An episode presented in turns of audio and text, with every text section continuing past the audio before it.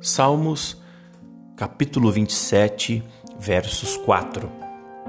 Uma coisa pedi ao Senhor e a procuro, que eu possa viver na casa do Senhor todos os dias da minha vida, para contemplar a bondade do Senhor e buscar sua orientação no seu templo.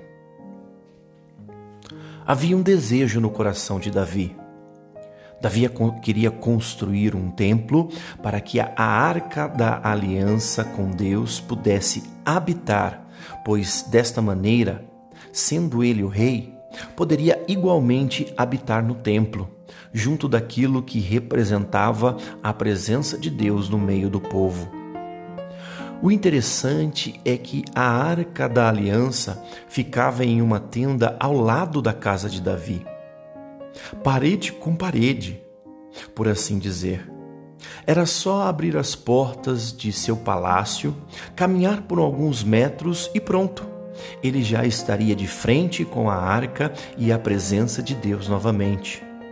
Mas isso não era o bastante para Davi. Para ele, estar ao lado, de frente, próximo à presença de Deus, não era o suficiente ir lá falar com Deus, consultá-lo nos momentos de decisão, clamar por ajuda nos momentos de angústia, suplicar pelo perdão dos erros, isso não atenderia os seus desejos. Davi queria habitar continuamente na mesma casa de Deus. Não significa que ele queria se enfiar dentro de um templo e ali permanecer como um religioso apenas.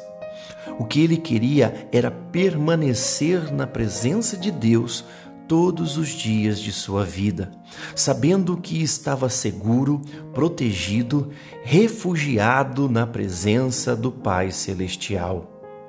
Davi sabia que habitar com este Pai maravilhoso seria seu refúgio e fortaleza, seria o seu socorro bem presente no dia de sua tribulação. Como nós temos tratado o nosso relacionamento com Deus? Temos deixado Ele lá, em uma tenda, ao lado de nossas casas, consultando-o nos momentos convenientes ou nosso anseio é de que Ele habite dentro de nossa casa? Minha oração por você hoje é que seu coração tenha anseio pela habitação de Deus que você sinta saudades do céu, do cheiro de Deus, que você consiga deixá-lo somente em uma tenda no exterior de seu coração, mas sim construa uma habitação para ele em seu interior. Que Deus te abençoe.